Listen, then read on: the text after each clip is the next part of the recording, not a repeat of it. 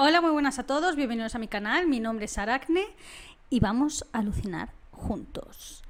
El caso que os traigo hoy es el caso del asesino en serie Jeffrey Dahmer, que también conocido como el carnicero o el caníbal de Milwaukee. Seguramente es un asesino en serie que ya estáis pues bastante familiarizados, ya lo conocéis porque se han hecho prácticamente de todo.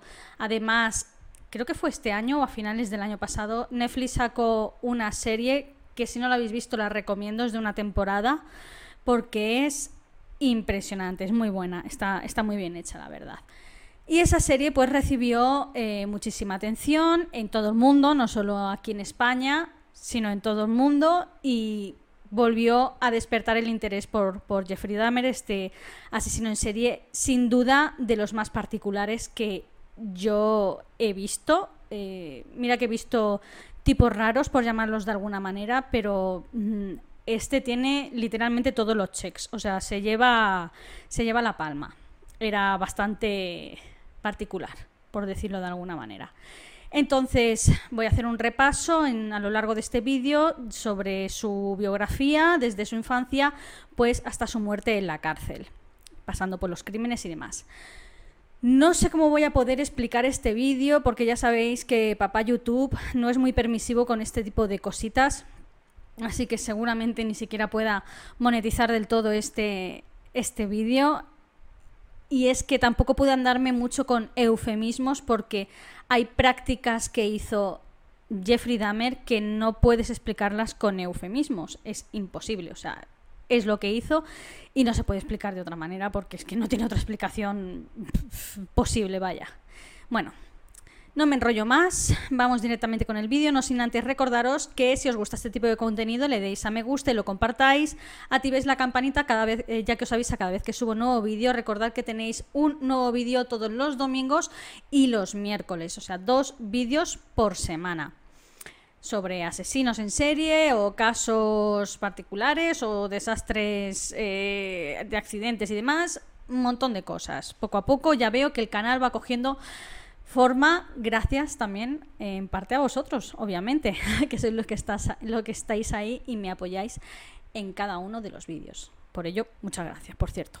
Ya no me enrollo más, vamos directamente con el vídeo de Jeffrey Dahmer, el caníbal de Milwaukee.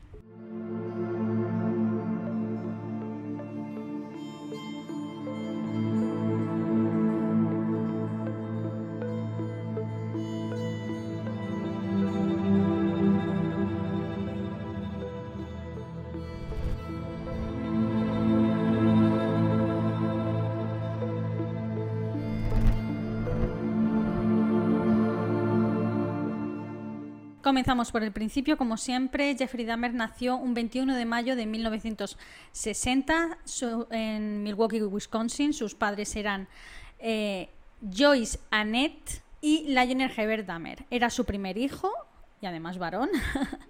su padre era un químico que cuando nació él aún estaba por terminar eh, los estudios superiores de, de, esta especialidad y demás, y no estaba trabajando pero poco después de nacer él, pues ya empezó pues a trabajar, ¿no? Su madre, por su parte, tenía desde que estaba embarazada eh, lo que actualmente se conoce como depresión posparto y la estuvo arrastrando durante gran parte de la infancia de Dahmer. Pero en aquel entonces, en 1960, no estaban particularizados con este término y sabían que pasaba en muchas mujeres embarazadas y entonces básicamente lo que hacían era tratar a muchas embarazadas como conejillos de indias y por ello les daban medicación para tratar este tipo de depresión, ¿no?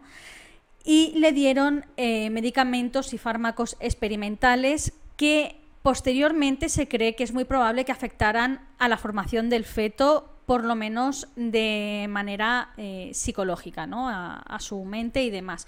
Y esto también podría explicar el comportamiento que tuvo más adelante Jeffrey Dahmer. Como digo, su padre, cuando empezó a trabajar en, pues, en su especialidad, en química y demás, eh, se movía muchísimo por temas de trabajo y demás y pasaba muy poco tiempo en el hogar. Entonces podréis imaginar que una madre con depresión postparto, una casa que se le caía encima, que no podía ni consigo misma, con un niño pequeño, con un padre ausente, pues era una situación bastante, bastante difícil y aunque Dahmer no, Jeffrey no sufría abusos físicos ni, ni palizas ni nada de eso, para nada, era un niño querido, era un niño amado. Sí que es verdad que el ambiente dentro de su casa era un ambiente bastante enrarecido, sus padres estaban constantemente de peleas, em, él se sentía muy solo realmente, como ellos estaban, bueno, la madre tenía una depresión, entonces eh, no podía centrarse en su hijo y su padre, como digo, viajaba muchísimo, por tanto él pues pasaba grandes periodos de tiempo en soledad. Esta, mm, esta situación se arrastraría durante, como digo, gran parte de la infancia de Jeffrey Dahmer hasta que sus padres se divorciaron ya cuando él era casi casi adulto, con 17 años, ¿no? En 1966 nace su hermano pequeño, David, también otro varón, y, bueno, y después de esto, la madre no es que mejorara mucho. Ahora tenía dos niños en casa, un marido ausente, una depresión posparto y tuvo varios intentos de suicidio, incluso mientras su marido estaba fuera de la ciudad. Esto, sin duda, esta situación agravó muchísimo al matrimonio y, bueno, y fue una, una espiral constante de la que Jeffrey sin duda terminó dañado mm, psicológicamente. Siendo Jeffrey Dahmer un niño muy pequeño, entre los 5 y 6 años, sufriría una doble hernia de la cual tendría que ser operado. Y según sus padres, después de esta operación, su temperamento cambió por completo. Pasó de ser un niño alegre, un niño activo y risueño, a ser un niño muy retraído, muy solitario, eh, que apenas reía entonces creen que en parte fue debido a esta operación. La hernia, yo al principio pensaba que estaba situada en el lóbulo, lo cual esto podría explicar pues que ocasionara un trastorno de la personalidad tras la operación al tocar algo que no, que no debieran, ¿no? Pero resulta que no, que la hernia estaba en la ingle y que es muy probable que sí que afectara a la hora de la operación, como era una zona muy cerca de los eh, genitales, sí que afectara después de la operación a, Jeffrey, Jeffrey niño, lógicamente, por el tema del dolor en, los genitales y demás. Y entonces sí que es probable que, que también eso ocasionara algún tipo de trastorno sexual al menos o algún tipo de parafilia que tuviera que ver con el tema dolor. Algunos expertos así lo han podido catalogar o intentar darle una especie de explicación, porque como digo, el caso de Jeffrey Dahmer es extremadamente particular e incluso en el momento de la detención, cuando se la analizó y demás, mm, hubo siempre varios puntos de vista de diferentes expertos, porque es que Jeffrey Dahmer tenía parafilias eh, incluso que, decían, ¿y esta parafilia? que ¿Cómo la catalogamos aquí? Pero bueno, ya llegaremos a, ese punto, ¿no? La cosa es que tuvo una hernia en la ingle, una doble hernia de la cual fue operado y su temperamento cambió después de esa operación. Pasó de ser un niño alegre a ser un niño completamente solitario y retraído. Vale. En octubre del 66 se mudan a Doylestown, en Ohio, y como he dicho anteriormente, en diciembre del 63 eh, del 66, perdón, nacería su hermano David, que incluso él mismo eligió el nombre, por cierto. Desde pequeñito, Dahmer era un niño, como digo, muy particular y se empezó a interesar por los animales muertos y más que nada por su anatomía, por el, interior de los animales. Esto lo puedo entender. Yo soy una chica de campo y sí que incluso en mi infancia y en la de mis primos y demás hubo cierto interés también por el interior de, los animales. Esto lo estoy diciendo aquí y posiblemente estoy quedando como un poco Dahmer, pero eh, no es del todo raro, ¿vale? Pero Dahmer sí que evolucionó a una especie de afición realmente rara porque se obsesionó y además, teniendo en cuenta de que su padre era científico, era químico, el padre se lo tomó como una especie de lección de cara al futuro para un posible trabajo que tuviera que ver con ciencias. Entonces el padre fomentó esta práctica de recoger animales muertos, eh, mantenerlos en formaldehído para mantener el cuerpo del animal y demás, abrirlos y enseñarle la anatomía interior. Eso ya sí que me parece un poquito rarito, ¿no? Y esto cada vez fue a más y más y más. De hecho, empezó a acumularlos. Eh, salía por las orillas de la carretera cercana a su casa y empezó a recoger y a dedicarse a recoger animales muertos hasta que llegó un punto en el que sus padres tuvieron que llamarle la atención y decirle para el carro porque me está llenando la, la casa de animales muertos. Parece esto ya el cementerio de animales. Pero bueno, en el 68, 1968, se vuelven a trasladar a Bath en el condado de Summit, Ohio, a una bonita casita con jardín. Jeff, como digo, sigue con su manía de recoger animales muertos y para ver el interior y esta vez ahí en es en esa casita que tienen un cobertizo además en el jardín trasero, el padre le enseña a blanquear los huesos con lejía, práctica que en el futuro el mismo Dahmer, el mismo Jeffrey pondrá en práctica con los cuerpos de, sus víctimas. Todo gracias al bueno de su padre. En clase de, en el colegio, en la clase de disección, hubo un, un episodio muy famoso que él mismo contó en las entrevistas luego más adelante, ya siendo adulto. Y es que estaban dando en clase de, pues, de biología eh, diseccionando animales y estaban diseccionando un pequeño lechón. Y el mismo Dahmer pidió permiso a la profesora para llevarse parte del lechón y la profesora no sé si es que lo que vería como un rayito y dijo, mm, vale, llévatelo, a mí qué me cuentas. Y cogí y se llevó la cabeza del lechón para experimentar con ella en casa. Por lo visto este episodio o esta anécdota fue lo suficientemente importante como para que ya un adulto Dahmer Jeffrey, con treinta y tantos años, recordara este episodio puntual de que él se llevó del colegio esta, esta cabeza de lechón y que luego en casa estuvo con ella experimentando y mirando y tal, ¿no?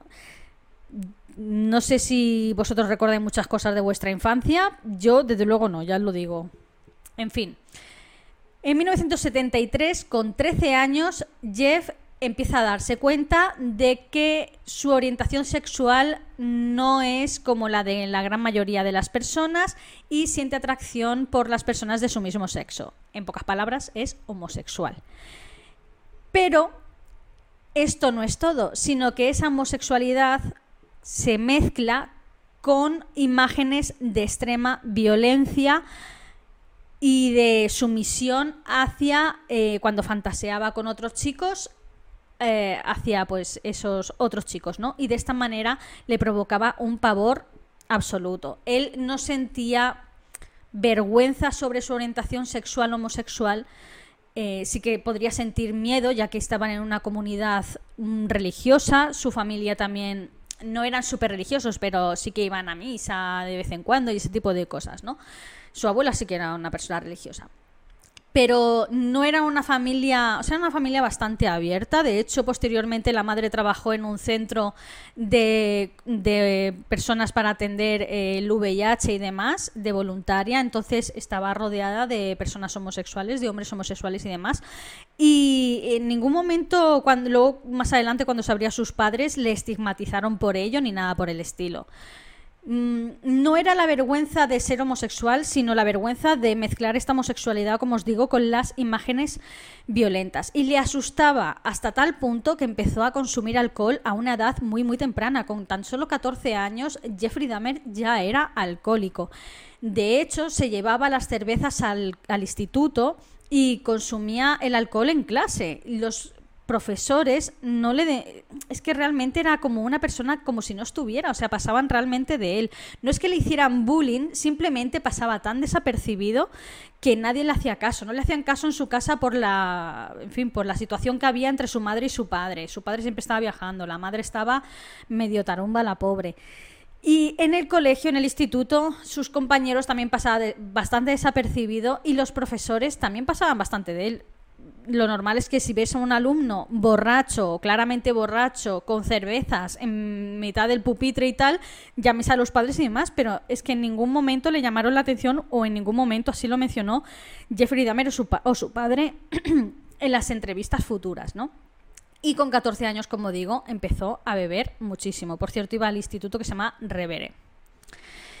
Y eh, lo que digo es que, bueno, poco a poco el matrimonio también de sus padres se fue agravando cada vez más y más y más.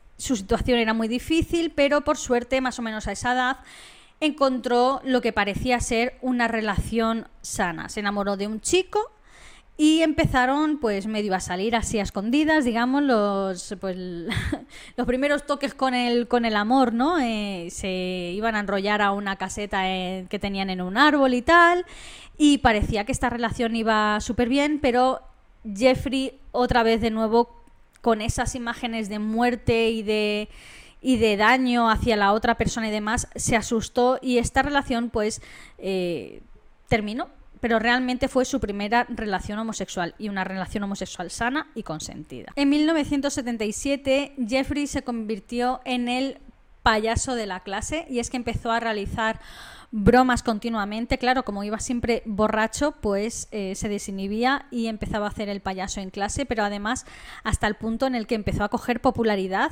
y, e incluso le salió un club de fans, se llamaban así, el club de, club de fans de Jeffrey Dahmer. Y empezaron a acuñar incluso un término que se llamaba hacer un damer y era cuando alguien hacía cualquier tontería en plan, eh, te has, hecho un damer, tal, ¿no? Hasta ese punto cogió popularidad. Una de sus bromas más famosas fue colarse en la clase de los alumnos más aventajados cuando estaban haciéndose la foto para el anuario y se colocó él en, en la foto sin que se diera cuenta. Y entonces hicieron la foto del anuario y luego cuando imprimieron los anuarios pues salía la foto de, de Jeffrey Dahmer ahí pero eh, le tacharon con permanente y volvieron a, relanzar otra vez la foto y volvieron a sacar otra vez el anuario. Entonces cuando cogió finalmente el anuario vio que su cara estaba tachada con el, con el permanente. Eso se le quedó allí un poquito dando vueltas en la, en la cabeza. En este mismo año, en el 77, su madre tuvo una breve aventura con un hombre y Lionel, el padre de Dahmer, de Jeffrey, finalmente solicitó el divorcio. Aquí Jeffrey Dahmer tenía 17 años, eh, perdón, 18 años, acababa de cumplirlos. Y al principio Joyce se quedó con los dos niños en la casa, con David y con Jeffrey, pero eh, Lionel se mudó a un hotel y finalmente Joyce decidió irse con David a Chippewa Falls en Wisconsin. ¿Qué pasa? Que mientras su padre estaba en este hotel y la madre decidió irse así mm, porque sí, en mayo del 78, pues Jeffrey se quedó solo en el hogar familiar. El padre, de hecho, se pensaba que la madre seguía viviendo con él y la madre directamente le, importaba tres narices dejar al, al, chaval solo, ¿no? Tenía 18 años prácticamente recién cumplidos.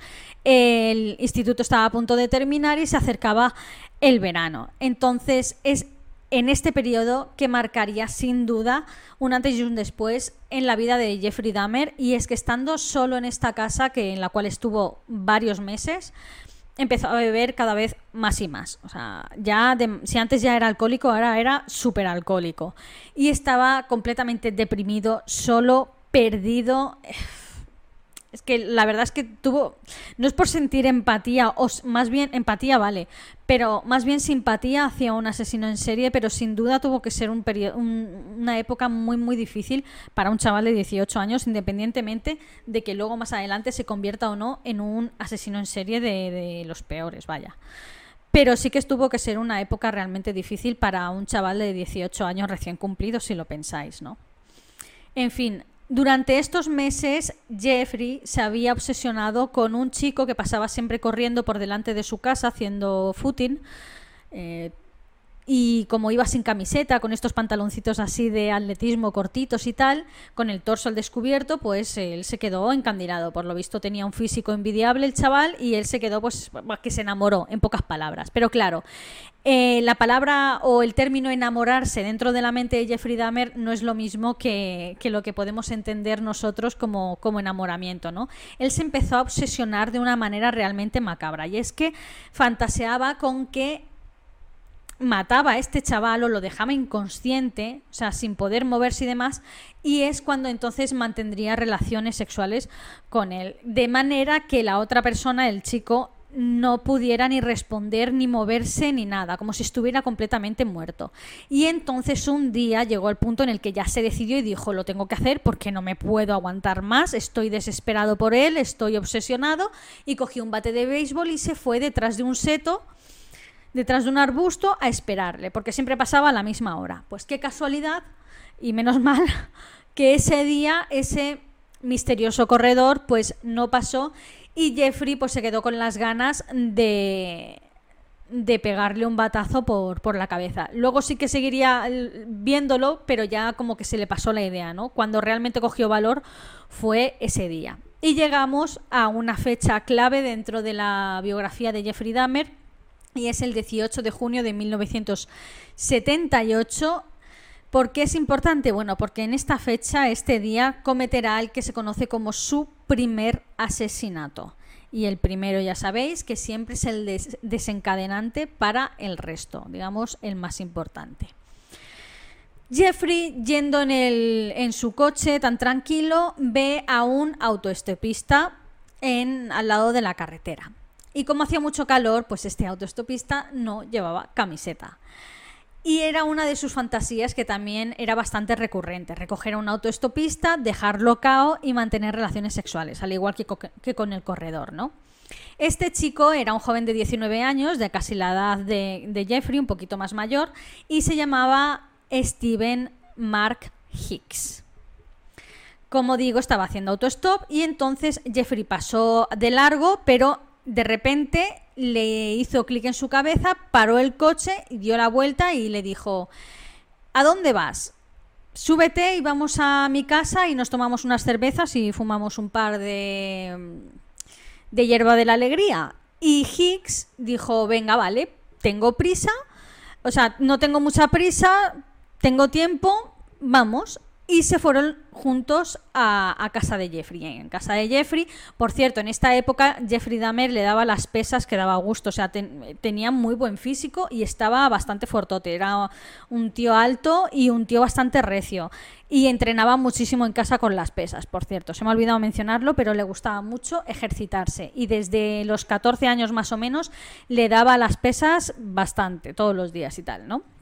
En fin, que llegan a su casa, empiezan a beber unas cervezas, a fumar un par de, en fin, de hierba de la risa, ya sabéis, y a reír, a contarse sus cosas y demás. Pero claro, llega el momento en el que este chico, Steven, eh, pues se tiene que marchar y le dice, mira tío, que me tengo que ir, ¿me llevas a donde tengo que ir o no?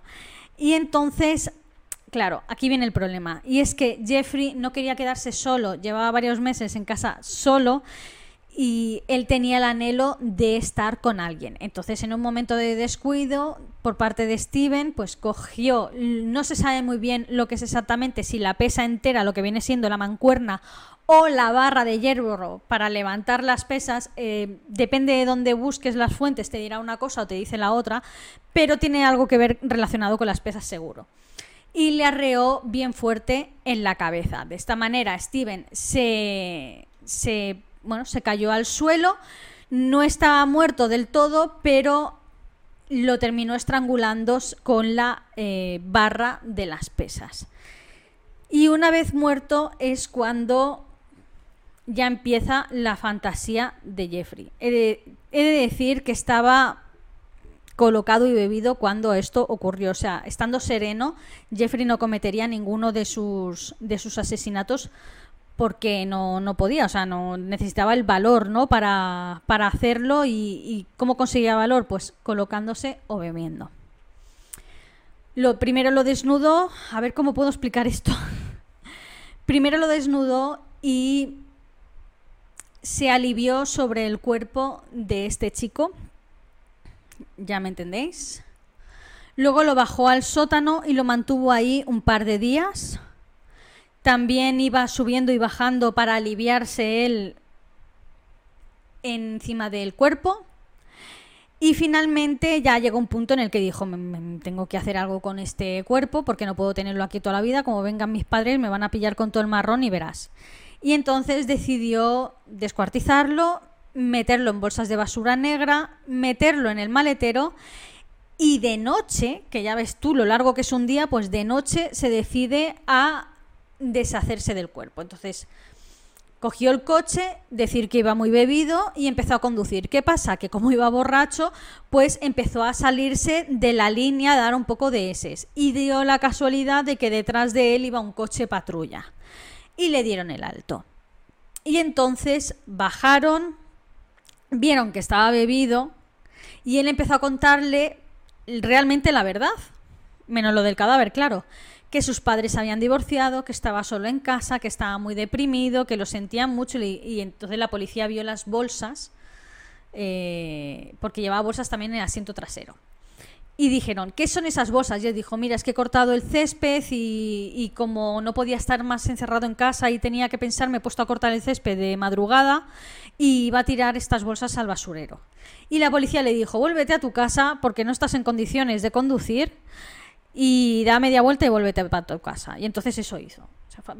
Básicamente se libró tanto de la multa como de que abrieran las bolsas y le pillaran con todo el pastel. Ese, ese podría haber sido el momento de evitar muchísimas muertes mmm, posteriores. Pero bueno.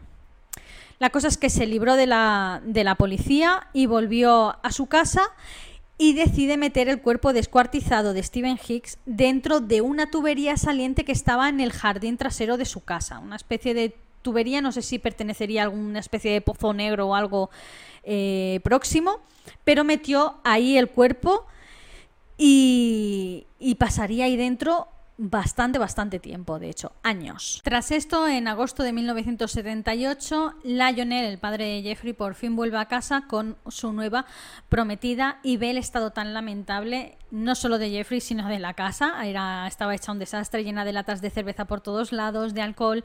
Él también estaba en un aspecto lamentable. Eh, y bueno, y decide pues matricularlo en la Universidad Estatal de Ohio. Pero Jeff solo duraría tres meses ya que no asistía a clases y seguía con una depresión de caballo y más tras haber asesinado a esta primera víctima, Stephen Hicks, que sin duda lo atormentaba, por lo tanto bebía más. Entonces estaba, era un desastre. Y tras esos tres meses, pues es expulsado de la facultad de la universidad, vaya. En enero del 79, tan solo unos meses más tarde, un muy cansado Lionel decide alistar a Jeff al ejército. Claro, no podía ir en contra de su voluntad, pero sí que le metió presión en plan, tienes que hacer algo con tu vida, alístate al ejército, aunque sea si te han expulsado de la universidad, no puedes estar sin hacer nada. Entonces te vas a alistar al ejército a ver si ellos consiguen enderezarte como yo no he conseguido hacerlo, ¿no? Y bueno, eh, al principio parece que, ser que las normas tan estrictas del ejército funcionó bastante en Jeff. Realizó el entrenamiento básico en el fuerte McKellan en Aniston, Alabama, y más adelante se formó como especialista médico en el fuerte de Sam Houston en San Antonio, Texas. Eh, como digo, este tipo de entrenamiento bastante fuerte funcionó bastante bien en Jeffrey, dejó de beber empezó a entrenar más, esto le benefició. Esto es bastante común en muchos asesinos en serie de decir, porque muchos de ellos tienen formación militar. Por ejemplo, BTK, eh, Dennis Rader tiene formación militar, entre otros. Y parece ser que las normas y estrictas y demás funcionan bastante bien en ellos. El 13 de julio de 1979, Jeffrey fue desplegado en Bauholm. Baumholder en Alemania Occidental. Recordad que estamos en el 79 y el mundo está dividido en dos. Y sirvió como médico de combate en el segundo batallón del 68 Regimiento Blindado de la octava División de Infantería. Toma ya. Realmente le gustaba asistir a clases estas médicas y allí fue donde aprendió el tema de digamos, las pastillas, ¿no? De usar ciertas pastillas opiáceas y lo que hacían con el cuerpo. Claro, le enseñaban esto en el combate para si tenía que tratar alguna herida en un momento clave de, de máximo estrés y demás, ¿no? Como es un combate, lógicamente. Y empezó a aprender lo que hacían este tipo de opiáceos, este tipo de benzodiazepinas del 79, que vete tú a saber, y lo que hacían con, el cuerpo de las personas. Y se quedaría bastante con la compla, sobre todo con los nombres de, de los fármacos y demás, ¿no? Y de, en fin, de sus efectos. La cosa es que, como digo, ese primer año de servicio Jeff recibía súper buenos informes por parte de sus superiores, pero poco a poco empezó otra vez a consumir más alcohol, puesto que otra vez las escenas de muerte y demás empezaron a atormentarlo. Y como empezaron a atormentarlo, pues empezó a beber más, lógicamente y finalmente fue dado de baja del ejército, aunque de manera honorable, en 1981. También, mientras estaba en el ejército, es muy probable o se ha comentado así o lo ha dejado caer que usó este tipo de fármacos para abusar sexualmente de algunos de sus compañeros de, fin, de batallón y demás, en la academia y demás, ¿no? Entonces es muy posible que empezara ahí a abusar sexualmente de hombres, eh, estando en el ejército. En marzo del 81 intentó vivir por su cuenta en Miami Beach, en Florida, trabajando en una tienda de delicatessen, de productos de delicatessen. Pero debido a su problema con el alcohol, no era una persona responsable para nada y enseguida fue despedido y se quedó sin trabajo, sin dinero para costearse pues el apartamento donde se estaba quedando y demás y desesperado en un momento de desesperación absoluta llamó a su padre y le pidió ayuda para volver con él y con su mujer a Ohio. ¿Qué pasa? Que como las cosas no cambiaban y él seguía con estos problemas del alcohol y de, en fin, de, de vida loca, por decirlo de alguna manera, de desorden público y tal, pues eh, de hecho fue detenido, como digo, por desorden público, por consumir alcohol en la vía pública y, en fin, mm, hacer el tonto en mitad de la vía pública de una manera bastante, bastante importante. Y esto, digamos, que fue la gota que colmó el vaso para su padre. Y decidió mandarlo con su abuela, con su madre, en fin, con la madre de su padre, quiero decir a West Alice en Wisconsin. Así que de esta manera, según el padre, cuidaba de la abuela y cuidaba de la casa de la abuela. Y así a ver si ella podría enderezarlo. A mí lo que me parece, no sé a vosotros, pero llegado a este punto, o sea, estás metiendo a un tío que ya es adulto de veintitantos años en casa de tu madre, que es anciana, o sea, estamos en el 81. Si nació en 1960, tiene 21 eh, años es un tío adulto, ves que tiene problemas serios con el alcohol, que incluso lo han detenido por desorden público, que lo han echado del ejército, que lo han echado de la universidad, eh, que no quiere enderezar su vida y se lo encasquetas a tu madre anciana. Mm, yo lo que veo aquí es un recorrido por parte del padre de Jeffrey como un padre ausente que no quiere meterse ni hacerse cargo de la vida de su hijo que claramente tiene problemas serios de alcohol. Es una adicción muy seria, de hecho es la adicción más seria que hay, más incluso que la heroína, por cierto. El síndrome de abstinencia y de, y de adicción y demás. Entonces, en lugar de buscarle ayuda profesional y decir tienes que ir a un psiquiatra, a un psicólogo, tienes que hacer terapia, tienes que ir a un grupo de alcohólicos anónimos, lo que sea, no, te vas a la universidad, no, te vas al ejército, no, te vas con mi madre, que es una persona anciana y vulnerable. Era como una especie de me molestas que se ocupen otros de ti, ¿no? Ese es mi punto de vista, no sé cómo lo veis vosotros, pero bueno, era una opinión personal que, que quería comentar aquí. No sé cómo lo veis vosotros, en fin. Lo que digo es que Jeff afortunadamente se llevaba muy bien con su abuela, la trataba muy bien y todo eso, nunca le faltó al respeto, jamás. O sea, hizo cosas horribles en su casa, como matar hombres y, cosas horribles después de muertos, pero nunca le levantó la voz ni nunca le faltó al respeto a su abuela, ojo, ¿eh?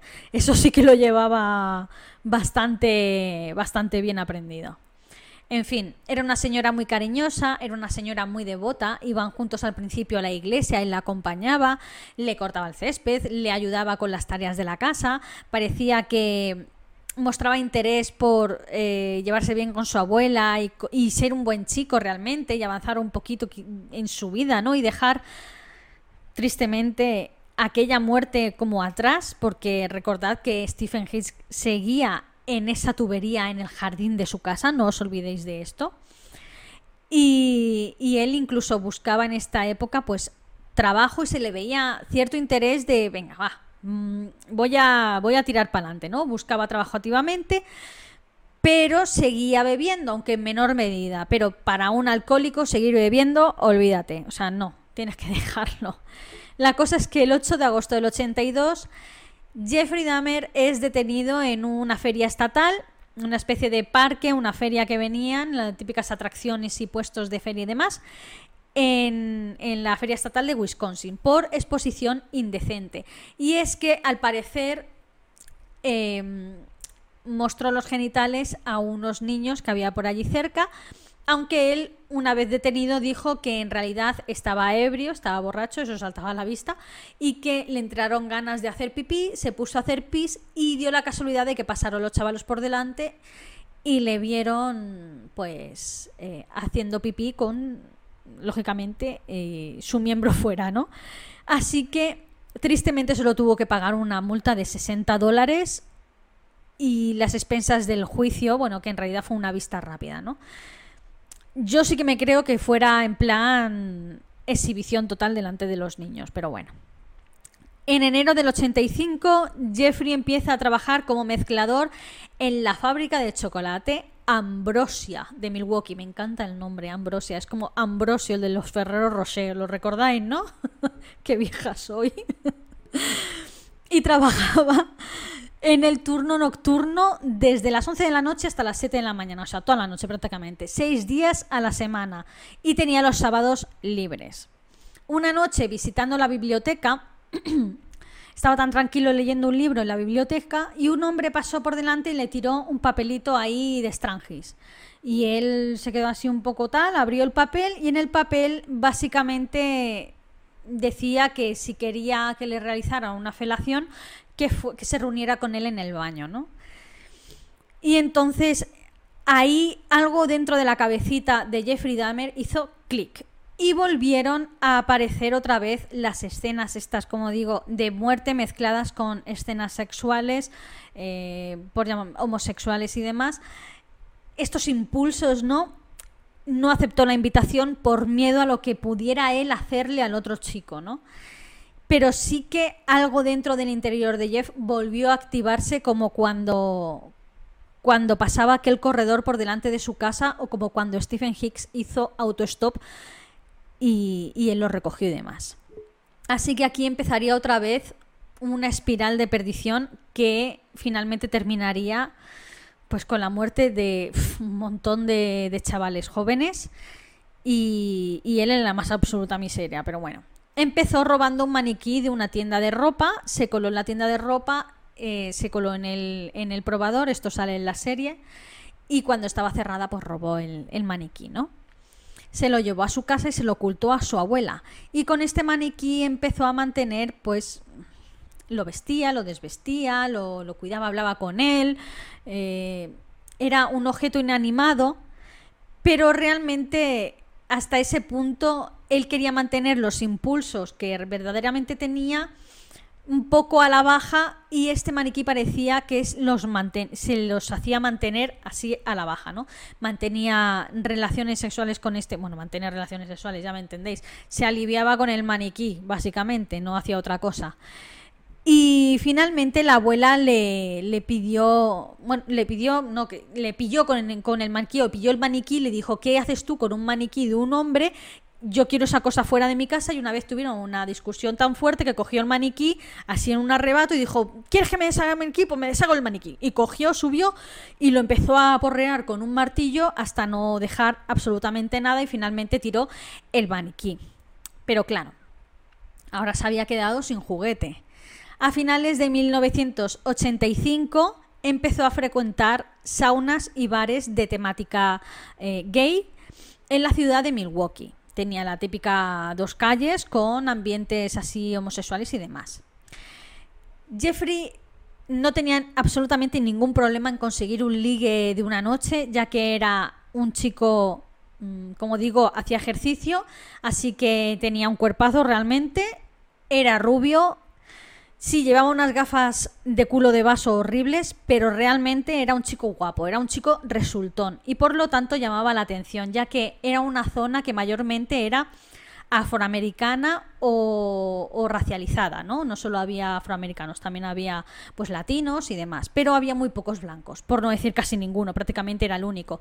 Y sin duda un rubio en una discoteca eh, blanco era llamaba eh, en un conjunto de, todo un grupo de, gente afroamericana y demás pues llamaba la atención quieras o no y llamaba la atención de los chavales. Entonces ligaba como él solo vaya. La cosa es que su, su temática durante la noche era ligo con un chico me lo llevo a una sauna le doy un cóctel con una bebida con los fármacos que aprendí en el ejército a mezclar cuando está inconsciente, que él no puede valerse por sí solo, ni puede moverse ni nada, como si fuera un cadáver realmente, que era lo que él le ponía, la necrofilia, pues mantengo relaciones sexuales con él, en pocas palabras lo fuerzo sexualmente, tengo que andar con eufemismos y es que me está costando. Y, y desaparezco. Y básicamente hacía esto. ¿Qué pasa? Que en una ocasión se pasó con la dosis y el pobre chico eh, no respondía, tuvieron que llamar a una ambulancia, él había desaparecido de la escena ya, pues no quería saber nada, todo esto después de agredirlo sexualmente, no lo perdáis de vista. Y le prohibieron la entrada en la sauna. ¿Esto qué pasa? Que se corre la voz por el resto de saunas y no le dejaron entrar ni acceder a ninguna sauna. Entonces ya no podía, pues, básicamente hacerle esto a los chavales, en parte por, por suerte, ¿no? Entonces empezó a fantasear con la idea de, eh, bueno, lo que me gusta a mí es que la gente no se mueva, me gusta básicamente un cadáver. Pues empezó a mirar esquelas en el periódico y un día vio una esquela de un chico de 19 años que acababa de fallecer y decidió ir al cementerio de noche para básicamente desenterrarlo. Pero ¿qué pasa? Que no es tan fácil desenterrar la, tierra, o sea, quitar la tierra y demás, y estaba congelada prácticamente, no pudo, desistió de esto y, y vamos, se lo quitó de su mente. Otra vez, el 8 de septiembre de 1986, Jeff es detenido por conducta lasciva de nuevo. Y es que volvió otra vez a masturbarse delante de dos menores. El juicio fue el 10 de marzo del 87 y se le sentenció a un año de libertad condicional. O sea, una persona que ya tiene antecedentes previos se le sentencia a un año de libertad condicional. De verdad, Jeffrey Dahmer tiene una flor metida en el culo en cuanto a policía se refiere. Policía y juicios. Pero en fin. Empezamos ahora lo que yo denomino como su racha de asesinatos. Y es que a partir de ahora Jeffrey Dahmer estaría desatado. El 20 de noviembre de 1987, tras casi 10 años de haber asesinado a su primera víctima, Stephen Hicks, Jeffrey Dahmer volvió a matar. Y es que esta noche del 20 de noviembre conoció a Stephen Tuomi en un bar de ambiente gay. Se gustaron, bailaron y demás y se fueron juntos a pasar la noche al Hotel Ambassador. Bebieron en la habitación, bailaron y la intención de Jeff era lo mismo que había estado haciendo todos esos eh, meses y demás con el resto de chicos de las saunas y de los cuartos oscuros de, de Milwaukee, ¿no? Drogarlo con la bebida y después, pues, forzarlo sexualmente. ¿Qué pasa? Que Jeffrey estaba realmente perjudicado también por el alcohol y se tuvo un blackout, se desmayó. Y cuando despertó a la mañana siguiente encontró a Stephen Tuomi al lado de él, colgado de la cama, mm, con el pecho completamente hundido, o sea, las costillas estaban machacadas, el pobre estaba lleno de moretones, estaba fallecido y los brazos de Jeffrey estaban también completamente rojos, llenos de arañazos, llenos de moretones, las manos amoratadas completamente, o sea, estaba claro de que él había usado sus propios brazos para machacar lo que viene siendo la caja torácica de Stephen Tuomi hasta el momento de asesinarlo. Claro, ahí ya empezó a entrar en pánico porque realmente no pretendía matarlo. Eh, tanto Stephen Hicks como, como Stephen Tuomi sus dos primeras víctimas no pretendía matarlos, no lo planeó. Y por lo tanto, luego se encontró con el marronazo de, Dios mío, estoy en un hotel con un cuerpo aquí, con un cadáver, ¿qué hago? Bueno, pues cogió al, al, pobre Tuomi, lo metió en el armario y se fue al centro comercial más cercano, compró la maleta de viaje más grande que pudo, volvió otra vez al hotel, metió el cuerpo dentro, menos mal que, bueno, menos mal no, que menos mal, estoy mal de la cabeza yo también. Por suerte para él, eh, era un chico delgadito y cupió bien y entonces una vez abajo pues pidió un taxi y aquí tuvo las santas narices de bromear y, y, el, y, el, y cuando le iba a entregar la maleta al taxista le dijo, cuidado que pesa como un muerto. Eh, no sé, a lo mejor es que no se repetía tanto de esto, ¿no? La cosa es que se lo llevó a casa de su abuela, no recordar que estaba quedándose en casa de su abuela, y directamente lo bajó al, al sótano. Una vez en el sótano, se alivió con el cuerpo, mantuvo relaciones de, de carácter eh, necrofílico y después lo descuartizó. Y cada vez que cortaba algo, pues se volvía a aliviar sobre el cuerpo. Luego se deshizo de la carne, básicamente la metió en bolsas y las tiró a diferentes contenedores por media ciudad. Y después, con los, con los huesos, los se deshizo de, trozos de carne, pero también se deshizo con, con, productos químicos, como le había enseñado su padre en el pasado. Y con los huesos los pulverizó con un martillo, machacándolos y los metió dentro de una sábana y los machacaba con el, con el martillo, ¿no? Y mantuvo la cabeza. Al principio entera para practicar lo que se conoce como la irrumación, que es una práctica que conocimos en el vídeo de, de Ed Kemper. Si no sabéis lo que es, eh, bueno, no lo busquéis. Irrumación es básicamente, pues, sexo oral con la cabeza. Ahí lo dejo y después la diluyó en Soilex, que es un detergente industrial, y una blanqueadora, como le enseñó también su padre, una especie de lejía. Y mantuvo el cráneo de este chico por el blanqueamiento y demás en una caja de, de su abuela, ¿no? Pero debido a este blanqueamiento tan brutal, por lo visto eran unos productos bastante dañinos, bastante brutal y abrasadores. Eh, la cabeza empezó a. los huesos empezaron a deshacerse y demás, y finalmente se deshizo de la cabeza y del resto, del resto de trozos de huesos y todo pulverizados. Los tiró, al igual que varios trozos de carne, a distintos contenedores de, de la ciudad. Vamos al octubre de 1987. James Dockstator, tan solo de 14 años, un chico que además provenía de una familia desestructurada y estaba prácticamente viviendo en la calle y era chapero. Le ofreció 50 dólares por hacerle unas fotos, lo llevó a casa de su abuela, bajaron al sótano, lo drogó, lo típico, y después lo estranguló y practicó exactamente lo mismo que había practicado con el cuerpo de Stephen Tuomi. Finalmente lo descuartiza y mantiene la cabeza para hacer exactamente lo que hizo con Tuomi. El 24 de marzo del 88, como veis, cada vez va pasando menos meses, por cierto. Richard Guerrero, de 22 años, lo conoce en un bar de Fénix, en el bar Fénix, perdón, y el mismo modus operandi que los otros dos anteriores. El 23 de abril de 1988, veis que cada vez va acelerando, ¿no?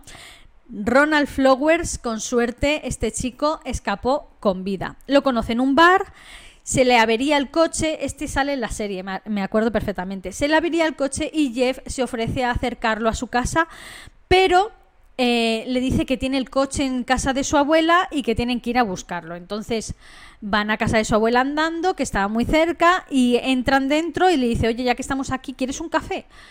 Y el otro, ah, es que mm, tengo un poco de prisa, tal, pero ven, venga, tómate un café, solo es un café, nos, venga, va.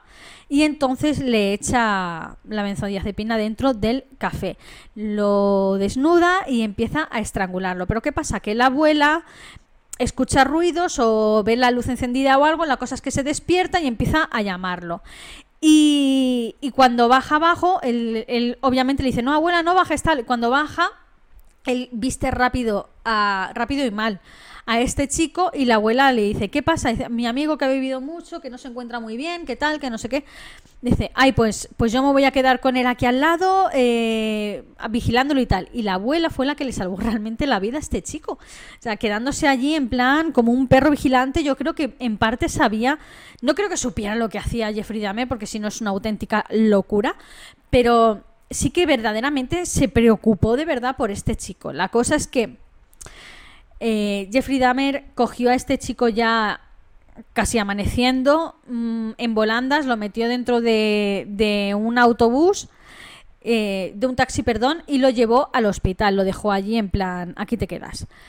Y finalmente Ronald despertó en el hospital con la ropa interior mal puesta, o sea, se le había puesto al revés, lo de atrás adelante y demás, y marcas de ligaduras en el cuello lógicamente era un signo de estrangulamiento.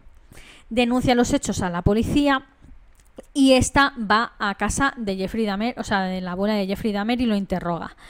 Y él eh, niega los hechos, dice que sí que estuvo allí y demás, pero que él no, no tiene nada que ver con esas marcas, ni, ni, le tocó ni nada.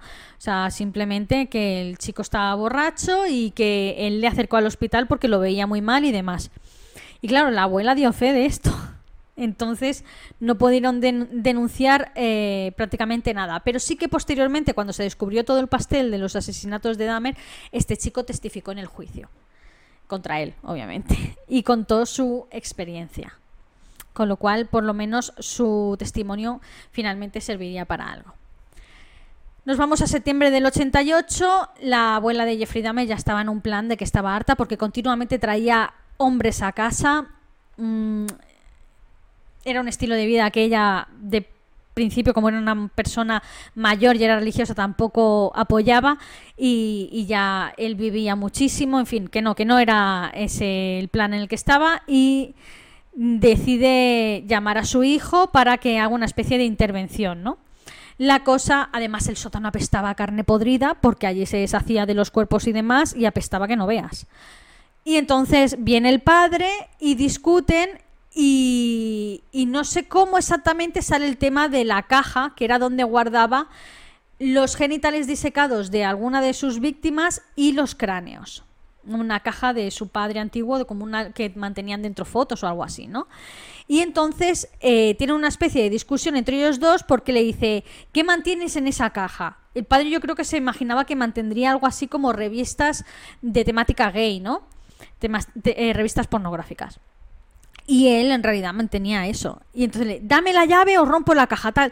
Y no sé cómo al, al, final, esto lo explican en una entrevista, pero como que al, al, final consigue como convencerle de no abrir esa caja. Si la hubiera abierto, hubiera descubierto todo el pastel en ese, en ese momento. Pero el padre sí que se cabrea mucho por, el, por todo esto y por el estrés de la abuela y la vida que está llevando y entonces básicamente lo echan de casa de la abuela y tiene que buscarse la vida y se muda a un pequeño apartamento el 25 de septiembre. Bueno, como digo, se muda un 25 de septiembre, pues el 27 de septiembre abusa de un chaval de 13 años, que este chaval se llama Somsak Sinzasomphone. Sí, es un nombre un poco de aquella manera.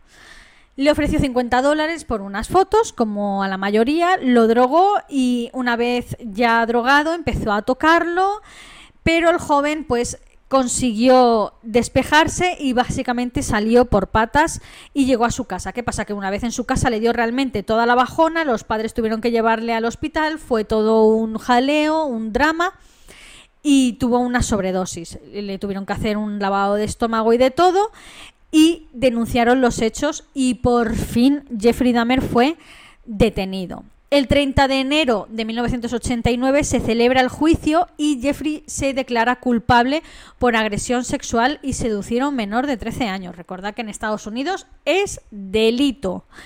Lógicamente, bueno, aquí también hoy en día, pero en el, en el 89 no lo era, aquí en España. Era el mínimo de edad consentida, pero en fin. Fue sentenciado a un año de prisión por abuso sexual a un menor. Yo es que no, lo entiendo. Fue sentenciado a un año de prisión con permiso para trabajar por las noches, lo que comúnmente se conoce como un tercer grado. ¿Hola? Pero en fin, recordad que trabajaba por las noches en la, en la fábrica de chocolate. La sentencia, aunque el juicio fue en enero, el 30 de enero, no se puso firme hasta el 20 de mayo, por lo que estuvo en libertad hasta el 20 de mayo, básicamente, que fue cuando tuvo que ingresar en prisión. ¿Qué pasa? Que mientras Jeff estaba en libertad volvió a, vivir a casa de su abuela y él siguió con su racha de abusos sexuales y de asesinatos. Y el 25 de marzo del 89, Anthony Sears, de 24 años y aspirante a modelo, fue una de sus víctimas y murió mientras estaba Dahmer, o sea, Jeffrey, esperando a que se pusieran firme su, su, sentencia e ingresar en prisión. Lo llevó a casa de su abuela, mantuvieron sexo oral consensuado entre los dos y finalmente hizo lo mismo que el resto. Lo drogó, lo estranguló y hizo sus prácticas habituales con el cadáver de este chico. Escondió el cuerpo en la bañera donde finalmente lo decapitó e intentó desollarlo. ¿Sabéis lo que es desollarlo? Bueno, desollar es arrancar la piel a tiras. Quitó la carne de los huesos con productos químicos como con el resto, pulverizó los huesos y puesto que le parecía extremadamente atractivo porque era, era modelo, guardó su cráneo y sus genitales en acetona. Y también los metió en esa famosa cajita de madera y metió la cajita dentro de la taquilla de su trabajo, cerrada. El trabajo de la fábrica, no en casa de su abuela. Y finalmente, el 23 de mayo del 89, Jeffrey Dahmer ingresa en prisión mientras mantiene los huesos de este hombre y los genitales en la taquilla del trabajo. En fin, pero aún así salía por las noches a, a trabajar, se supone. Finalmente, el mayo del 90, justo un, año después, se muda a los apartamentos, a los famosos apartamentos Oxford en la calle 25 Norte de Milwaukee. Y aquí es donde pues ocurrirían el resto de asesinatos y donde finalmente lo detendrían. El mismo mes que se muda a los apartamentos Oxford y que sale de la, de la cárcel, no pierde el tiempo y asesina a Raymond Smith, un trabajador sexual de 32 años, y este será la primera víctima en la que eh, realizará fotos con una cámara Polaroid, pues retratando básicamente todo el proceso tras el asesinato. Mm, me refiero a todo el proceso de descuartizar, en fin, todo, todo, desmembramiento y todo. Hacía algo, foto, hacía algo, foto. En fin. En junio del 90, Edward Smith, de 27 años, eh, se conocen en un eh, de clubes, en bares y demás. Y habían hablado y bailado y tonteado varias veces. No era la primera vez que se veían, se conocían de, fin, de la noche, básicamente. Y una noche pues se fue con él y obviamente pues ya no, no regresó. No se encontró absolutamente ningún rastro, rastro perdón, sobre este chico, sobre Edward en septiembre del 90, como veis ahora está ya a, casi muerto cada mes o cada dos meses. Ernest Miller de 22 años, lo conoció en una librería y era estudiante de danza y lo atrajo a su, a su apartamento. Y bueno, de la misma manera que los otros, el mismo modus operandi. Septiembre también de 1990, David Courtney Thomas, de 22 años, lo conoció en un centro comercial en el Grand Avenue no sentía por él atracción. Eh, de hecho, este hombre estaba casado y con familia, le ofreció 50 dólares a cambio de unas fotos y básicamente se deshizo, tras matarlo, se deshizo de su cuerpo y no se quedó con absolutamente nada de él porque no... Una vez muerto dijo, pues en verdad no me atrae. ¿Para qué lo ha matado? No sé. En fin. En febrero del 91, Curtis Strauchter, de 17 años, mismo modus operandi que, que los anteriores. En abril del 91, Errol Lindsay, de 19 años. Esta fue la primera víctima con la que intentó mantenerlo con vida realizándole una especie de lobotomía para mantenerlo en un estado zombie, o lo que él denominaba como un estado zombie. Que él, a ver, Jeffrey realmente no quería, su objetivo no era matar a esas personas, a esos hombres. Él lo que quería era mantener relaciones con ellos y con sus órganos internos. Pero es que para mantener relaciones con los órganos internos tienes que matar a una persona. Pero él realmente, el hecho de acabar con la vida de esas personas, por lo que parece y por lo que concuerdan los expertos, a él le dolía y por ello tenía que consumir alcohol y, era alcohólico precisamente porque sentía esos remordimientos, ¿no? Pero como sentía un impulso, unos impulsos tan sumamente fuertes, de, impulsos sexuales tan fuertes, que tenía la necesidad de mantener relaciones sexuales con los órganos internos de estos hombres, pues eh, entonces no podía o no quería eh, parar esos impulsos o parar eh, el hecho de asesinar a estos hombres, ¿no? Pero básicamente la muerte simplemente es un medio para un fin. Y su fin era mantener relaciones sexuales con el cuerpo inerte y con los órganos internos de ese cuerpo inerte. La cosa es que dijo, voy a intentar lobotomizar a una persona para intentar mantener relaciones con esta persona y que haga mi voluntad, porque lo que quería también era un esclavo sexual que no hablara, que no pensara, que no deseara, que no, eh, en fin, que, que era todo lo que él quería, todo, absolutamente. La otra persona no contaba para nada en ese sentido. Le taladró el cerebro y le vertió ácido clorhídrico dentro del cerebro y obviamente lo, lo mató de una sepsis, de una infección. En mayo del 91, Anthony Hughes, de 31 años, que era sordomudo, este chico le dedican un capítulo entero en la serie de Jeffrey Dahmer de Netflix, aunque lo mezclan con el personaje de Anthony eh, Sears, que es otra víctima, el chico modelo del que mantuvo el cráneo no es el mismo, mezclaron dos víctimas. Este chico no era modelo, eh, Anthony Hughes, era sordomudo. Y sí que es verdad que habían salido juntos un par de veces, habían mantenido citas juntos, escribían notitas en una libreta que llevaba este chico. Y, se y bueno, se gustaban realmente, se habían visto por los clubes, realmente el ambiente gay de Milwaukee no era muy grande y mucha gente se conocía, ¿no? Y, y habían estado haciendo este tonteo, digamos, durante años pero finalmente lo atrajo a su apartamento donde mantuvieron sexo consentido, porque como digo, se gustaban y llevaban con este tonteo durante años y finalmente desgraciadamente pues lo asesinó y mantuvo el cuerpo intacto durante varios días, también realizando pues prácticas sexuales necrofílicas, pero sin abrirlo. El mayo del 91, Recordad porque fue el mismo mes, ¿vale? O sea, Anthony Hughes, eh, también en mayo del 91, y Conerak Sinzasonfon, también en mayo del 91. Es importante. Conerak Sinzasonfon, seguramente os suena el apellido porque eh, era el hermano de el otro chico, Somsak, que abusó de él y por el cual tuvo que ir a la cárcel durante un año. Bueno, tuvo el tercer grado, realmente no fue a la cárcel, pero bueno. En este caso tenía 14 años y era el hermano menor de Somsak.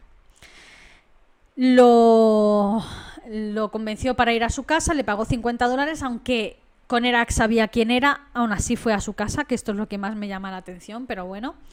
Le ofreció 50 dólares y allí pues lo mismo. Le drogó y le hizo esta lobotomía con el taladro en la cabeza y básicamente se quedó medio dormido, abusó sexualmente de él y en un momento dado Jeffrey se quedó sin cervezas y fue a la tienda un momento a buscar pues un pack de cervezas, ¿no?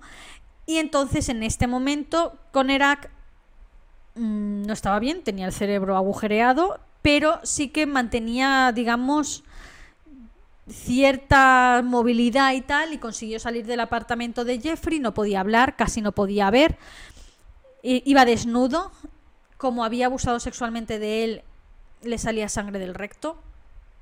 Y fue interceptado por tres vecinas del edificio y básicamente llamaron a la policía, le cubrieron con una manta y demás. Y la policía se personó y justo cuando la policía estaba hablando con estas vecinas y con Conerak, apareció Jeffrey con las latas de cerveza y demás. Y las vecinas le dijeron, es ese chico el que le ha hecho esto seguro tal. Y él dijo, es mi novio, tiene 19 años. Y, la y las mujeres insistieron, este chico no tiene 19 años, ni de broma, vaya. Eh, se le ve claramente que tiene una cara de niño que no puede con él. ¿Qué pasa? Que teniendo en cuenta de que este chico era vietnamita, que a Jeffrey insistía en que era su novio, es decir, que eran homosexuales, el racismo y la homofobia de la policía básicamente hizo que ignoraran a las tres testigos, literalmente les dijeron callaos la boca mm, con un insulto de por medio, callaos la maldita boca, y cogieron al pobre chaval, lo llevaron a casa de Jeffrey Dahmer, lo sentaron allí, de hecho había unas polaroids ahí encima y, Jeffrey se las enseñó y dice, mira, si, nos, si tenemos fotos juntos, y eran unas fotos que les había hecho esa misma noche. En contra de su voluntad, obviamente. Y como no querían inmiscuirse en, en cosas de novios, como ellos los denominaban, pues salieron del apartamento. Ni siquiera se molestaron en asomarse un poquito dentro de la habitación de Jeffrey Dahmer, ya que el cuerpo de Anthony Hughes estaba en el suelo de su habitación. Así que dejaron al pobre chaval de 14 años con Erak a la merced de Jeffrey Dahmer. Y obviamente lo terminó matando. En junio del 91, Matthew Turner, de 20 años, lo descuartizó y metió su torso dentro de un bidón con 260 litros llenos de ácido. En julio del 91, Jeremiah Weinberger, de 23 años, su torso también lo introdujo en este mismo bidón que mantenía en su habitación, en una esquina de su habitación. ¿Se imaginaos? El olor el olor de eso, el olor que echaba. De hecho, Jeffrey recibió un montón de quejas por parte de los vecinos que avisaron al, presidente de la comunidad y demás, al encargado del edificio y tal, de que su piso apestaba, de que escuchaban ruidos de motosierras por la noche, a altas horas de la noche y demás. Para este entonces, Jeffrey ya había sido despedido de la fábrica de chocolate. O sea, era algo insostenible. Él se excusaba diciendo que se había comprado un contenedor para almacenar carne y que se había roto el eh, contenedor de mm, frigorífico, congelador, vaya. Y que se le había roto y que se le había pudrido la carne. Otra vez se inventaba que había hecho mm, callos o yo qué sé qué. En fin, mil historias. Cada vez salía con, un montón de excusas. Y es que realmente los cadáveres se le amontonaban y se le podrían dentro de la nevera porque claro, él se comía partes del cuerpo, pero es que no, no daba abasto realmente. Imaginaos, en fin. En julio del 91, Oliver Lacey, de 24 años, cuando detuvieron a Jeffrey, encontraron su cabeza dentro de la nevera descomponiéndose. En julio también del 91, Joseph Braderhorf, de 25 años y padre de tres hijos, encontraron también su cabeza dentro de la nevera cuando le detuvieron y también su torso dentro del bidón. Ya van tres torsos dentro del mismo bidón de, 260 litros. Y por fin, por fin llegamos a la que sería su última víctima, afortunadamente no mortal. El 22 de julio también, ya habéis visto que este mes se ha cebado. Del 91, Tracy Edwards, afortunadamente, como digo, escapó con vida y es que em, le convenció para, realizar unas fotos por 100 dólares, acudió a su casa, el piso apestaba que no veas. La cosa es que él no lo veía muy claro y tal, lo entretuvo así con, con la pecera o no sé qué historia, le puso a las esposas así en una mano, empezaron a forcejear y demás, pero sacó un cuchillo y lo amenazó de muerte. Y el pobre estuvo cinco horas intentando, dándole palique, en fin, dándole conversación a Jeffrey para que no lo matara. Le puso la película del Exorcista 3 y vieron juntos la película. Lo acostó en la cama y se puso la oreja sobre su corazón y le dijo, me encanta escuchar tu corazón, me gustaría comérmelo. O sea, el pobre durante cinco horas tuvo que mantener el tipo y finalmente logró eh, forcejear con él y escaparse, salir corriendo con las esposas colgando de la muñeca, recordad. Encontró una patrulla en mitad de la calle, la patrulla de policía pensaba que había escapado de otros policías porque iba medio esposado y le dijeron, no, es un tío que me ha amenazado con un cuchillo, llevo hasta él. Y llegaron al, al apartamento de Jeffrey Dahmer, esta patrulla de policía, junto con Tracy Edwards, y entonces, cuando empezaron a observar el apartamento, notaron también ese olor tan fuerte, él con las excusitas y demás, pero es que ya estaba en un estado tan lamentable, alcoholizado completamente, no sabía ni lo que hacía, tenía los cuchillos y las sierras en la cocina ensangrentadas, o sea, era un canteo que no veas. La cosa es que entraron en el cuarto y la policía así mirando con la linterna lo típico y demás, el cajón de la cómoda de arriba estaba un poco abierto y dentro vieron unas Polaroids. Y el policía cogió las fotos y empezó a mirarlas y, empezó a alucinar y, no daba crédito a lo que estaba viendo y es que estaba viendo las fotos que Jeffrey Dahmer tomaba cuando desmembraba los cuerpos de sus víctimas, cada vez que cortaba algo hacía fotografía. Y entonces el policía en principio se quedó como en plan, ¿esto es un cuerpo humano abierto en canal? Que estoy... Y, y entonces ya dijo, deténlo, deténlo. Jeffrey intentó escapar, salió, intentó salir corriendo así, forcejeando, se resistió un poquito, pero ya se dejó, digamos, hacer, se dejó detener y finalmente aquí fue cuando ya detuvieron a Jeffrey Dahmer y terminó su racha de asesinatos. Se filtra todo a la prensa porque la, la comunidad homosexual y los familiares de las víctimas desaparecidas sí que habían denunciado sus desapariciones, obviamente. Perdón. Pero la policía no hacía nada. ¿Por qué? Porque eran en gran medida personas afroamericanas, personas latinas, personas tailandesas, no les importaba, eran también de barrios eh, pues marginales, pa postre la inmensa mayoría eran homosexuales, básicamente no les importaba. Pero claro, su piso estaba lleno de evidencias, empezaron a encontrar, él también guardaba mementos, no solo guardaba los huesos o las cabezas o los genitales momificados y demás, sino que también guardaba, por ejemplo, los carnes de identidad, de la biblioteca, lo que fuera. Y es gracias a, que, a eso pues que pudieron em, identificar varias de las víctimas con las que había acabado, porque si no, es que no, no había ni rastro de muchas de ellas, ¿no? La cosa es que la gente se enteró del famoso caso de, de Conerak, del chico de 14 años que la policía incluso metió en casa de, de Jeffrey Dahmer, y expulsaron a estos dos agentes del cuerpo porque fue algo tremendo. Pero finalmente los volvieron a aceptar dentro del cuerpo de policía como si nada hubiera pasado. O sea, tremendo. En fin, la homofobia incipiente de, de estos años. Finalmente, Jeffrey Dahmer ingresaría en prisión a la espera del juicio y es que tendrían que pasar por él numerosos expertos para analizarlo, para ver si podía ser juzgado por lo penal, porque claramente mmm, su caso era tan particular que incluso los expertos no se ponían de acuerdo si realmente Jeffrey Dahmer eh, estaba acuerdo o no estaba acuerdo para poder ser juzgado por un tribunal penal y ser llevado a la cárcel o de lo contrario, ser llevado a un centro de, de, en fin, mental, a un hospital mental y demás, ¿no? Él en todo momento confiesa y colabora con todas las autoridades, con los inspectores, con eh, los expertos psicólogos y psiquiatras, con todo el mundo, cuenta todos los detalles que le preguntan, todo en todo momento, nunca se resistió y de hecho nunca mintió, porque él era realmente la primera persona que quería saber qué narices tenía y qué narices le impulsaba a hacer todo ese tipo de prácticas sexuales post-mortem con todo ese tipo de, de, cadáveres, ¿no? En fin.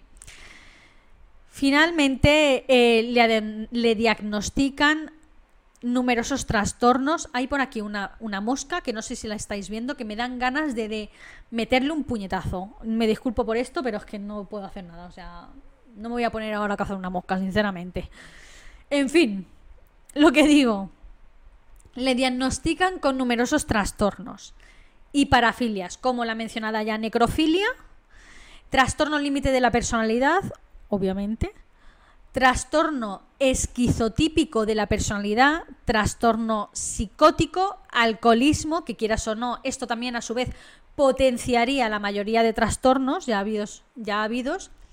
Canibalismo, trastorno de la personalidad con componentes sádicos y obsesivo-compulsivos. Y un miedo irracional al abandono y necrofagia, que viene a ser lo mismo que canibalismo. El jurado finalmente decide que está cuerdo para ser sentenciado por un tribunal de lo penal, porque aunque sí que es verdad que mantiene todo este tipo de parafilias y trastornos dentro de sí, también es verdad que hubo premeditación en la inmensa mayoría de todos los, de los crímenes, no todos, porque el primero y el segundo, por ejemplo, no hubo premeditación, pasaron sin más, pero en el resto de crímenes sí que hubo una premeditación y sin duda hubo un... Eh, se deshizo de los cuerpos y ocultó estos hechos. Entonces, esto ya le da indicios al jurado para creer que estaba en su en un estado de mental sano como para saber que lo que estaba haciendo estaba mal y que podría haberlo evitado, básicamente. El 17 de febrero del 92 finalmente se le sentencia con 15 condenas perpetuas por la falta de evidencia en dos cuerpos desaparecidos. Fue enviado al Columbia Correctional Institute en Portage, Wisconsin, y allí volvió a practicar el cristianismo, se volvió a, como suele pasar, encontró a Dios de nuevo. Y ojo al dato, este dato me encanta, fue bautizado el mismo día que mataron a John Wayne Gacy, que es otro asesino en serie que también pienso traer, y que lo ejecutaron en la prisión. Pues eh, Jeffrey Dahmer fue bautizado el mismo día que mataron por ejecución a John Wayne Gacy y además ese día hubo un eclipse solar. Em, mm, ¿Hola? Esto es súper raro, si me preguntáis. Por eso me, cuenta, me, gusta decirlo porque es que me parece algo súper raro, en fin. Finalmente llegamos al 28 de noviembre de 1994, tan solo dos años después, dos años y medio después de haber sido encerrado en la cárcel. Y es que Jeffrey Dahmer, aunque fue condenado a cadena perpetua, a 15 cadenas eh, perpetuas, no pasó mucho tiempo en la cárcel porque el 28 de noviembre pues fue asesinado dentro de la cárcel. Y es que mientras estaba limpiando las taquillas de la zona de gimnasio de la, de la cárcel, fue asesinado por el recluso Christopher Scarver, que era un recluso que tenía eh, una enfermedad mental, era esquizofrénico paranoico y, estaba obsesionado con Jeffrey Dahmer, pensaba que era el diablo y demás, mantenía sus, sus recortes de periódico con todos sus crímenes, le tenía una manía tremenda y parece ser que hubo algún tipo de trato dentro de la cárcel como para ponerlos juntos a la hora de limpiar para ver si este preso mataba a Jeffrey Dahmer. No sé si fue algo orquestado por, por los guardias de prisiones, pero hubo una especie ahí de, semi-investigación, aunque no muchos, ya también os digo. Lo curioso de este asesinato, del asesinato de Jeffrey Dahmer, es que mm, Christopher Scarver, lo mató con una barra de pesa, o sea, dándole golpes en la cabeza con la barra de pesa. Al igual que la primera víctima de Jeffrey Dahmer, Stephen Hicks. El ciclo se cierra.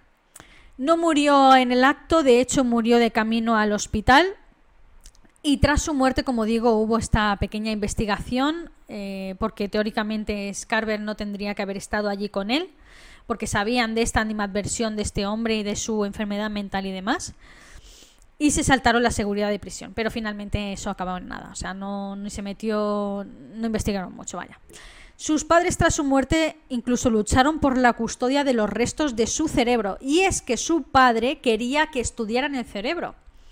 Quería donar el cerebro a la ciencia para que estudiaran el cerebro y averiguaran de alguna manera, o si se podía averiguar, por qué su hijo era como era y por qué tenía todo ese tipo de trastornos y ese tipo de, en fin, de, de cosas raras en la cabeza.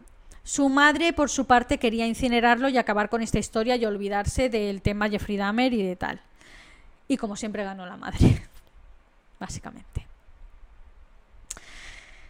Eh, hasta aquí el caso de, Jeffrey Dahmer. Os voy a recomendar una serie de, de películas.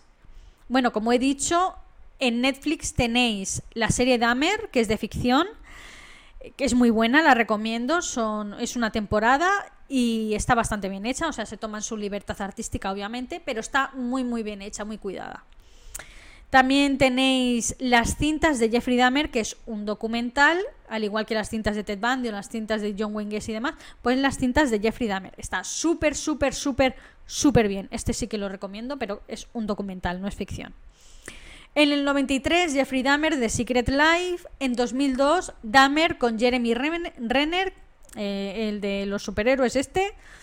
En 2006, Racing Jeffrey Dahmer. En 2012, de Jeffrey Dahmer Files y una que me encanta de 2017, My Friend Dahmer con Ross Lynch. My Friend Dahmer, mi amigo Dahmer, es también el título de un libro que escribió uno de sus compañeros, el, uno de los compañeros que formaban parte del club de fans de Jeffrey Dahmer, ¿os acordáis? eh, pues escribió un libro contando eh, su experiencia con Jeffrey Dahmer en el instituto, cómo, lo, cómo era, básicamente su adolescencia, ¿no? Y cuando Dahmer empezó a sentir ese tipo de impulsos y más. La película está muy, muy bien, la recomiendo también. Y bueno, básicamente hasta aquí el caso de Jeffrey Dahmer. Seguramente ya lo conoceríais muchos de vosotros. Decidme si habéis averiguado algún dato extra con este vídeo o si tenéis algún dato también extra, comentádmelo aquí en comentarios. Me encantará leerlo. Siempre me gusta aprender sobre, sobre los casos que traigo. Me gusta aprender más, si es posible.